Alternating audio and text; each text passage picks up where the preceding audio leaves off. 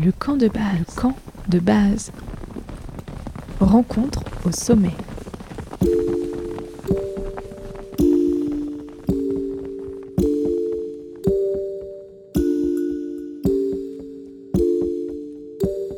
Bonjour et bienvenue dans ce premier épisode du camp de base. Aujourd'hui, direction les Bauges, le massif qui a vu grandir Tiffaine Duperrier. Guide, pisteur secouriste et virtuose des pentes raides, elle me parle de son approche de la montagne. Tu as peut-être entendu parler d'elle cet été lors de son ascension et de la redescente du Gacharbrum 2. L'occasion d'interviewer en fin d'épisode son compagnon de cordée de toujours, Boris Langenstein. Bonne écoute Bonjour Tiffaine Duperrier et merci beaucoup d'avoir euh, accepté mon invitation à me rejoindre dans euh, le camp de base. Très bien, merci. Tu es la première invitée de l'émission. Alors la première question qui va devenir un peu la question rituelle. Il ressemble à quoi ton camp de base? Qu'est-ce qu'on y trouve? Et surtout, il est dans quel massif? Alors là, je ne peux pas euh, répondre la Tarentaise, je vais répondre le massif des Bauges, bien sûr, parce que c'est là où j'ai grandi. C'est euh, là où j'ai un attachement très profond aux montagnes et euh, aux gens qui sont. Euh, une grande partie de ma famille y est encore. Et c'est des montagnes et des lieux qui me sont très familiers, dont je me sens vraiment très proche. Qu'est-ce qu'il y a dans ton camp de base? Il est composé de quoi? Du coup, il est composé quand même de montagnes, de beaucoup de forêts, mais il n'y a pas de glaciers, effectivement, parce que c'est pas un milieu forcément très très accueillant. J'aime bien quand euh, les formes sont un peu moins euh, austères que celles de la haute montagne. C'est plus reposant pour moi. Et au niveau euh, nourriture, qu'est-ce qu'on y retrouve Qu'est-ce qu'on y retrouve Ah ouais, ok, on va jusque là. Alors ouais, en, en, termes de nourriture. Allez, je me dirige vers, vers du gratin dauphinois, avec euh, un rôti, euh, de la salade, euh, un bon petit dessert. Nourrissant, mais en même temps gourmand, quoi. Ouais, c'est ça. T'es né dans le massif des Bauges. Elle ressemble à quoi ton enfance dans le massif des Bauges? Mon enfance, elle a surtout été rythmée par les saisons, parce que la, majorité de ma, ma famille est hum, agriculteur. Et surtout, on allait en alpage l'été. Donc euh, j'ai été en alpage à peu près jusqu'à mes, euh, jusqu'à mes 16 ans. On va dire que j'ai passé euh, trois mois en alpage avec un troupeau de chèvres. Voilà. Donc c'était, c'était ça, mon enfance. Les sons de ton enfance? Ah bah les sons de mon enfance, c'est les cloches, c'est le bruit du troupeau, c'est la cave à fromage, beaucoup. Euh, après, ça, moi, ce serait plus, je, pourrais plus l'exprimer en odeur que qu'en son. Mais euh, en son, c'est vraiment ça, c'est vraiment euh, le bruit des cloches et du troupeau, quoi. Ça, c'est quelque chose qui me reste vraiment en tête. Et c'est quoi ton premier souvenir de montagne alors? De haute montagne ou de montagne tout ouais. Alors j'imagine que ton premier souvenir de montagne, du coup, c'est les alpages. Ouais, et ton premier souvenir de haute montagne. Mon premier souvenir de haute montagne, c'était J'en ai deux très précis euh, qui sont en Tarentaise d'ailleurs.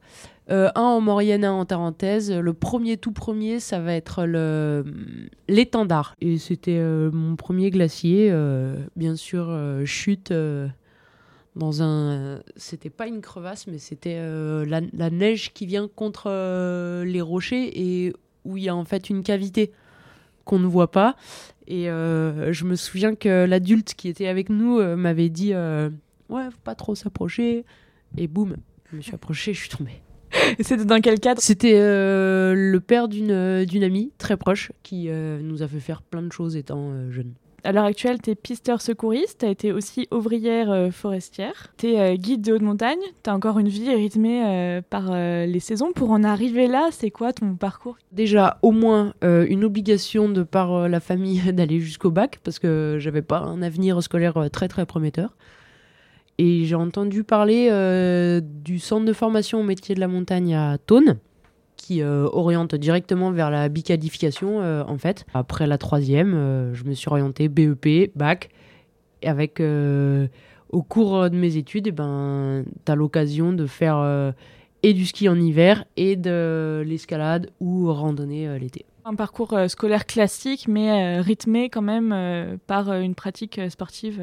Ouais, qui était totalement tourné vers, vers une pratique de la montagne en toute saison le centre de formation au métier de la montagne me préparait exactement à ça, à pouvoir euh, permettre aux, jeunes de travailler en montagne euh, toute l'année. Et quand est-ce que tu prends conscience que ta vie, elle va être tournée vers la montagne et euh, que tu as envie de passer ton diplôme de guide? Alors, le diplôme de guide, je pense que c'est quelque chose qui m'a toujours fait un petit peu rêver, parce que bah, j'ai eu l'occasion de pratiquer les premiers glaciers, euh, les premières sorties en, haute montagne assez jeunes, on va dire. Euh, et en fait, euh, quand j'ai intégré le groupe Excellence d'alpinisme national, donc le géant à, la, à la FFCAM, c'est là où j'ai rencontré certaines personnes qui m'ont dit mais en fait c'est possible maintenant faut arrêter de, de rêver faut juste y aller quoi voilà c'est quand même euh, hyper euh, intense euh, de pouvoir rentrer justement à l'école des guides. Ouais, il faut juste y aller, c'est-à-dire que hum, il faut arrêter de peut-être moi je le mettais vraiment sur un piédestal le métier de guide bah, ce enfin il faut vraiment le considérer et avoir beaucoup de respect pour ce diplôme mais c'était quelque chose où j'estimais pas avoir euh, le niveau. Et en fait euh, c'est difficile de situer euh, où on en est dans sa pratique. Savoir si on est prêt ou pas il n'y a pas de compétition avec de des chronomètres. On sait qu'on arrive à effectuer certaines courses mais on ne sait pas si effectivement on est prêt. Et, et ça passe par l'approbation de certaines personnes donc, quand on a ce feu vert-là, on se dit, eh ben, là, ok, je vais sur le site de l'ENSA, je télécharge la liste de courses du probatoire, je regarde ce que j'ai et ce qui me manque, et, là, on, essaye d'entamer un, processus pour, pour y arriver. C'est quoi, parmi cette liste de courses, la course où tu t'es dit, waouh, ok, c'est bon, euh, j'ai adoré cette course, euh, je sais que je veux continuer et j'ai le niveau, quoi? C'est un peu difficile à dire parce que euh, au moment où j'ai décidé de vraiment enclencher euh, euh, pour aller passer le guide, j'ai pas respecté la liste de courses à, la lettre. J'ai fait ça, j'ai étalé ça sur plusieurs années. Et puis un jour, j'ai fait un peu le décompte de ce que j'avais. Mais une course qui m'a beaucoup marqué, on va dire, c'est le pilier central du Freinet, le versant sud du Mont Blanc. Ça, c'est une course qui m'a vraiment, euh, en tant qu'alpiniste, euh, qui, qui, qui, a résonné, on va dire, en Et moi. Pour quelle raison? Parce que ça s'est pas hyper bien terminé. On a été pris dans un orage euh, au sommet du Mont Blanc, dans une tempête. Donc il a fallu un petit peu. Enfin, il, a fallu passer une nuit au sommet du Mont Blanc avec, avec mes deux collègues, Boris Langenstein et Vincent Oliva.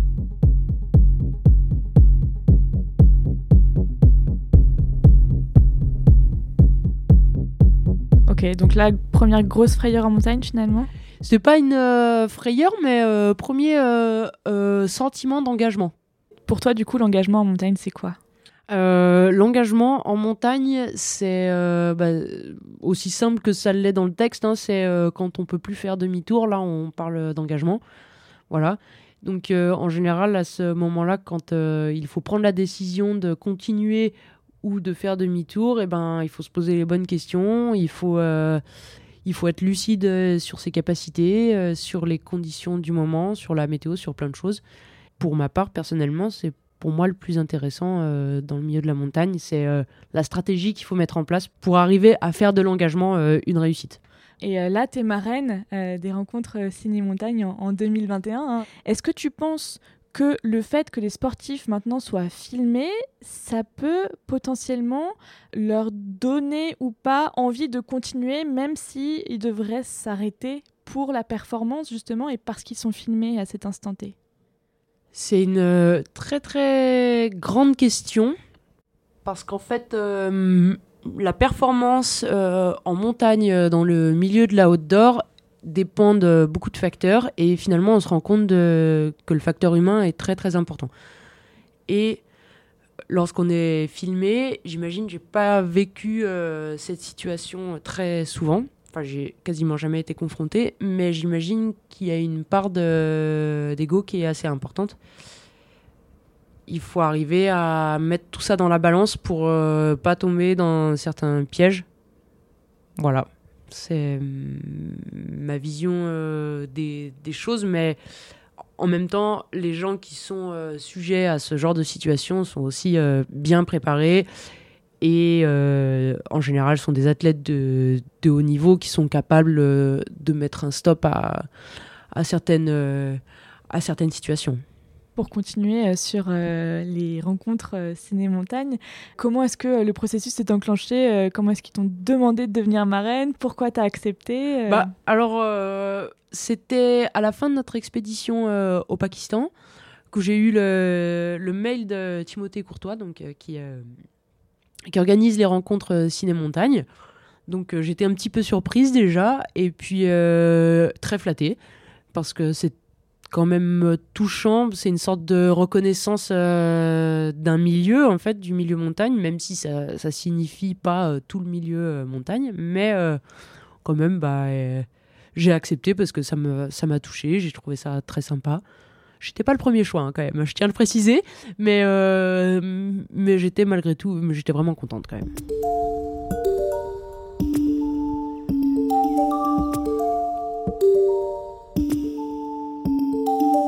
Spécialiste de la pentraide, euh, qui est une discipline en fait qui conjugue alpinisme et euh, ski en couloir.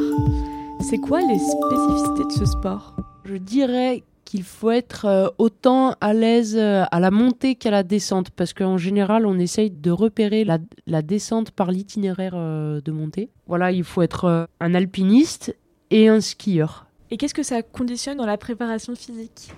Bah, ça conditionne d'avoir d'être capable de marcher longtemps, de, de, savoir faire un petit peu d'escalade quand même, d'être un petit peu technique, à l'aise avec des piolets et des crampons.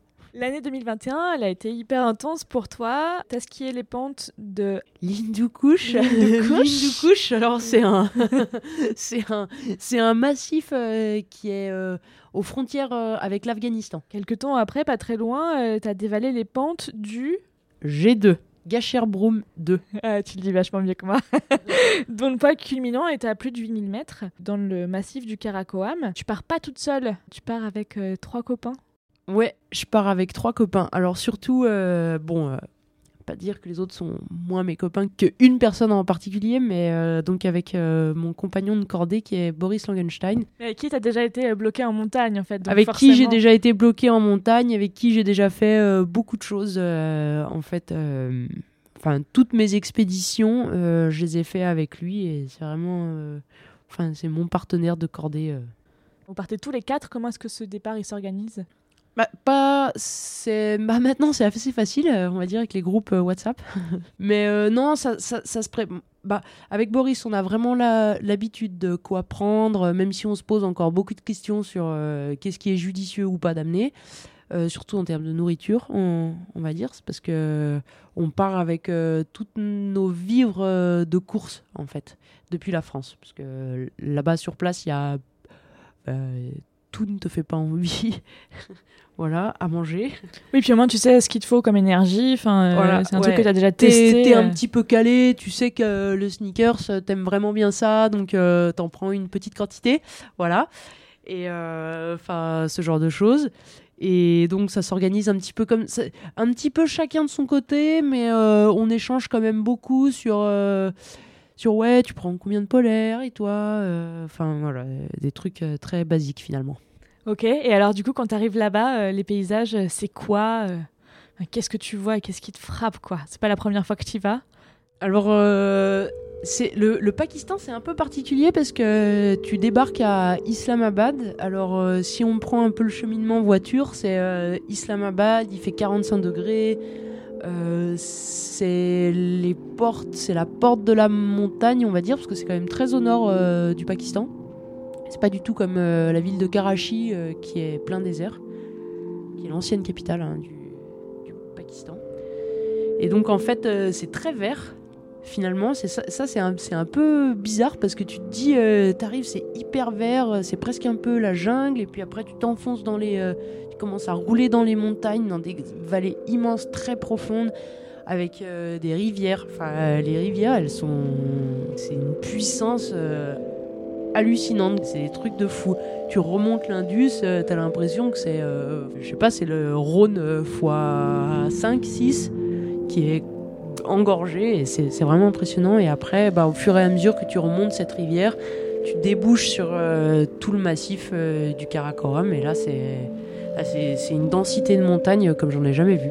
Ok, donc c'est très très dense, il y a du blanc partout après avoir euh, passé la jungle. Ouais, bah la jungle, après avoir passé une zone très très chaude et très verte, t'arrives sur, euh, sur un endroit où c'est même pas que du blanc, c'est le fait d'avoir. euh, C'est vraiment des pics, des, des, des montagnes et des. très esthétiques partout en fait. Partout. Qui dit alpinisme dit, euh, et même sport extrême en général, on dit sécurité. Qu'est-ce que t'attends de tes coéquipiers avec qui tu pars euh, entre 6 et 8 mètres d'altitude quand tu pars là-bas? Bah j'attends. hmm, Dure question. Est-ce que t'attends un truc, tu vois? Hum, il faut qu'il y ait un vrai respect euh, mutuel, je pense, dans l'accordé, sur euh, les décisions de chacun, sur euh, l'état de fatigue de chacun, parce que des fois, ça peut arriver qu'on ne soit pas tous en forme au même moment. Ça peut arriver des petits coups de moins bien, un- une petite maladie. Ouais, t'as mangé un truc. T'as mangé un truc qui est pas bien passé, voilà. Donc bon, je passe les, je passe les détails, mais ça peut arriver. Et euh, j'attends, euh, un peu de respect euh, sur comment je vois le truc, quelle décision j'ai envie de prendre à ce, moment-là. Il faut qu'on puisse en, discuter tous ensemble. Vous allez dans un premier massif. Là, vous faites deux, deux couloirs, deux pentes raides. Et après, euh, vous partez euh, dans le Karakoram. Euh, pourquoi vous partez dans le Karakoram juste après? Est-ce que c'était prévu? Est-ce que ça vous faisait juste de l'œil à côté ou vous vous dites faut quand même qu'on y aille, on est là quoi? Non, c'était c'était prévu parce que avec Boris, on aime bien articuler nos voyages comme ça. Parce que avant de faire un 8000, il faut forcément faire une acclimatation. Donc il faut passer du temps en altitude, des altitudes raisonnables. Hein. Il faut pas se vider non plus. Il faut monter au moins jusqu'à 6-7 000 pour pouvoir habituer ton corps euh, au manque euh, d'oxygène. Et euh, on aime bien le faire dans un massif où il y a peu de monde qui est pas trop exploré, où on peut potentiellement faire des premières descentes, découvrir des nouveaux sommets. Est-ce que tu peux nous décrire l'émotion que tu ressens quand tu es au sommet du G2 Alors, tu as grimpé. Et qu'est-ce qui se passe quand tu te dis ça y est, c'est là? Et ben euh, moi personnellement, au sommet du G2, j'ai rien ressenti du tout. Euh, je m'attendais, c'était mon premier 8000, hein, c'est la première fois que j'allais à, à 8000 mètres. Euh, j'avais échoué au Nanga Parbat en 2019, donc euh, j'avais une grosse attente par rapport à ce sommet-là. Et en fait, j'arrive au sommet et ben voilà, je suis vraiment fatigué, enfin, je suis quand même fatigué. Je suis hyper contente d'être là avec euh, avec mon pote euh, Boris, mais euh, je, je sais pas pourquoi, mais j'ai pas un flot d'émotions monstrueux. Et finalement, c'est qu'après toute la descente, quand on arrive au camp de base, que là, ouais, là c'est bon, j'avais en gros fait le job. J'étais arrivé en bas et c'est quand on a retrouvé notre cuisinier, Moussa, sur le glacier que ça m'a vraiment. J'ai été touché, quoi. Un petit peu pleuré, même. Tu peux peut-être nous expliquer la spécificité de ce couloir, quoi. C'est, ça n'a pas été fait souvent? Ouais, donc c'était une, c'est une première descente. hein, euh, première descente à ski, ça avait jamais été fait avant. Euh, ça avait été gravi par euh, des Français en 75, avant nous.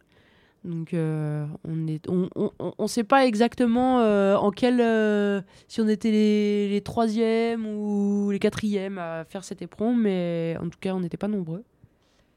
J'ai pas beaucoup de, je pourrais pas dire. j'ai pas de sentiment particulier par rapport au fait que je sois la première à l'avoir skié ou pas quoi. C'est plus on va dire que c'est plus comme un dépassement. Enfin, je me suis quand même un petit peu donné pour arriver au sommet, pour faire la descente. La descente n'était pas facile non plus. Et euh, c'est plus un sentiment de c'est fini. Voilà. Je vais pouvoir aller manger des sneakers tranquille. Voilà, c'est ça. Parce que c'est très paradoxal la montagne. C'est vachement bien quand c'est fini. Ouais. Et qu'est-ce qui est décisif euh, dans cette aventure? La dernière fois, tu disais que tu avais échoué euh, à ton dernier 8000 que tu avais tenté. Qu'est-ce qui a été décisif euh, au G2 à ce moment-là? Bah, moi, j'ai un gros problème de d'oreille. Hum, je sais pas. au, Nanga Parbat, j'ai eu une otite barotraumatique. Je sais pas exactement si ça vient de là, mais en tout cas, l'altitude n'arrange pas vraiment le, le problème. Et donc, j'ai été contrainte euh, d'arrêter à cause d'un souci d'équilibre dû à un problème d'oreille. Et au G2, en fait, je connaissais déjà le problème. Et j'ai un petit peu forcé et je savais que ça allait aller. Comme tu dis, la montagne, c'est bien quand c'est fini. Qu'est-ce qui fait que finalement on y retourne? Bah, c'est, on, on y retourne parce que l'aventure, elle est, elle est incroyable, quoi. Aussi bien euh, de par les paysages que de par euh, le partage, les souvenirs que ça fait. euh, même le ski, c'est quand même in- incroyable d'être sur ces grosses montagnes avec des skis. C'est des, c'est des trucs un peu uniques et t'as envie de, t'as envie de le vivre à nouveau parce que particulier. Vous n'êtes pas beaucoup euh, à le vivre, en plus, c'est un petit milieu. hein. Ouais, on n'est pas nombreux, non. L'année dernière, avec la fermeture des euh, frontières et des stations, beaucoup de sportifs, ils ont redécouvert des spots euh, à côté euh, de la maison. Euh, c'est quoi pour toi le plus beau spot de pentraide en France? Choisir, c'est renoncer, Tiffen, on le sait tous. Le plus beau spot, mais il y en a pas, il y en a pas qu'un, hein, il y en a plein. euh. tous les massifs euh, ont leur petite, euh, leur petite pente bien à elles, euh, et bah c'est à chacun de, la découvrir quoi. Moi, moi il y y a des endroits que j'adore derrière chez moi, il y a des endroits que j'adore à Chamonix, il y a des endroits que j'adore dans les écrins. Donc euh, que j'adore dans les Bauges, que j'adore, euh, je, je sais pas moi, j'imagine qu'en Beldon il y a des trucs super aussi. Donc euh, non non, les, les Alpes c'est un super terrain de jeu. Et ta toute première pentraide alors, c'était quoi? C'était quand? C'était où? Déjà il faudrait savoir ce que c'est que de la pente raide. Ouais, c'est ça. Ouais. Est-ce qu'il y a une, Ça un terme de cotation de je crois quand je, je je saurais pas, faudrait demander à des gens. Moi, je, je connais rien en, en cotation de ski de pente raide. Euh, je sais pas quoi. euh, on parle beaucoup de 5 points quelque chose, 5.4, 5.5. En termes de degrés aussi, Voilà, en euh. termes de degrés. Euh, moi, je dirais quand même que le que la pente raide, euh, c'est plus du ski où il faut pas tomber. Je dirais, à la limite, euh, c'est plus ça qui m'a marqué euh, que ce qu'on appelle le ski de pente raide. Et je pense que la première descente euh, qui m'a marqué et où je me suis dit, ouais, là, vraiment pas que tu tombes, c'est euh, au Leila Peak en, en 2018. Les premiers virages euh, ont été. euh, ouais, je me suis quand même bien concentré, quoi. Voilà. C'est des virages de conversion en plus, c'est des petits sauts. euh, Ouais, ouais, en fait, c'est euh, ouais, voilà, c'est un petit virage sauté euh, sur place. En fait, euh, il faut pas que ça bouge. il faut que quand tu atterris sur tes skis, faut pas que ça bronche, quoi. Pour cet hiver, c'est quoi les objectifs, s'il peut y en avoir C'est quoi le programme Qu'est-ce que tu vas faire? Le programme, déjà, c'est de reprendre le boulot de pisteur, secouriste à, à Val d'Isère. Donc, euh, ça, j'espère que ça va se passer comme, euh, comme euh, prévu, comme avant, presque. Normalement, c'est bon. Normalement, c'est bon. Donc, euh, voilà, j'ai hâte que ça, que ça recommence. Et puis, on verra au fur et à mesure. Je suis pas quelqu'un de très. Je programme pas grand chose. Le plan, c'est qu'il n'y en a pas, quoi. Voilà, voilà, exactement. Exactement. Très bien. On verra bien. Ok, trop cool. Qu'est-ce qu'on te souhaite alors euh, dans ces prochains camps de euh, pour le futur? Pour le futur, euh, qu'est-ce qu'on peut me souhaiter? Plus de sneakers, Toujours plus de sneakers un peu de coca pour reprendre la forme. pour reprendre. un- voilà, euh, bon, comme tout le monde, hein, pour l'hiver, on, on veut tous un petit peu de neige et, et puis normalement ça devrait aller. Des potes fuck neuves et en avant. Et en avant. Trop bien. Merci infiniment, Tiffen, de m'avoir accordé euh, bah, du temps en fait euh, pour euh, cette interview. C'est hyper précieux pour moi et pour les auditeurs et auditrices. Merci.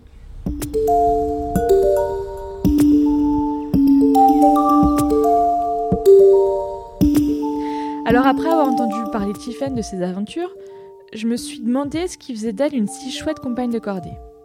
J'ai pris mon téléphone pour appeler Boris, alors à Helsinki, en Finlande. Je m'appelle Boris Langenstein, euh, j'habite à Tignes et je suis guide de haute montagne. Tiffen, on s'est rencontrés, euh, on était dans la même école à Thônes, en Haute-Savoie, au lycée. Elle, elle était un peu plus jeune et euh, à Thônes, on s'est pas trop trop trop parlé, mais on s'est retrouvés en fait à Val d'Isère. Elle, elle était pisteur et moi j'étais moniteur de ski. Et on s'est retrouvés là-bas et on s'est reconnus. Moi, c'est important que ce soit quelqu'un euh, qui compte pour moi et c'est clairement le cas avec Tiffen. Et après, pour que ça marche en montagne, il faut qu'il y ait, euh, il faut une façon de voir la montagne, il approche un peu la même approche de la montagne, un peu la même lecture de la montagne, même si on peut avoir des avis différents. Il faut qu'on se retrouve dans la façon dont on va aborder la montagne. Et euh, quoi d'autre? Bon, C'est déjà pas mal. Et après, il y a la notion de risque, qui est quand même un, un truc important en montagne. Et c'est bien d'être à peu près sur la même longueur d'onde là-dessus. C'est-à-dire que si tu es avec quelqu'un qui est prêt à tout, tout le temps, prendre tout le temps des risques, et toi, tu es moins prêt à mettre toute ta vie euh, à chaque fois en jeu, ça va pas marcher comme cordée. Donc c'est bien d'avoir la même, euh, les mêmes envies et la même façon de voir le danger et les risques. C'est comme ça que ça fait une belle cordée. Bon, J'espère faire des expéditions euh, tout le reste de ma vie, au moins une par an avec Tiffen. Je lui vois pas de fin en tous les cas. On a plein d'expés ensemble, enfin on a des projets, on y en a déjà parlé, ça va se faire. Après on a qui sont plus ou moins euh, faisables, qui prennent plus ou moins de temps, mais je suis sûr qu'on arrivera tous à les réaliser un jour. T'as un petit mot pour elle avant qu'on se, avant qu'on se quitte? Et ben, j'ai hâte de repartir avec elle. Eh ben, merci infiniment euh, d'avoir pris euh, du temps pour répondre à mes questions. Et puis, euh, et puis à bientôt. Ouais, à bientôt. Au revoir. bon montage alors. Ouais, merci, salut.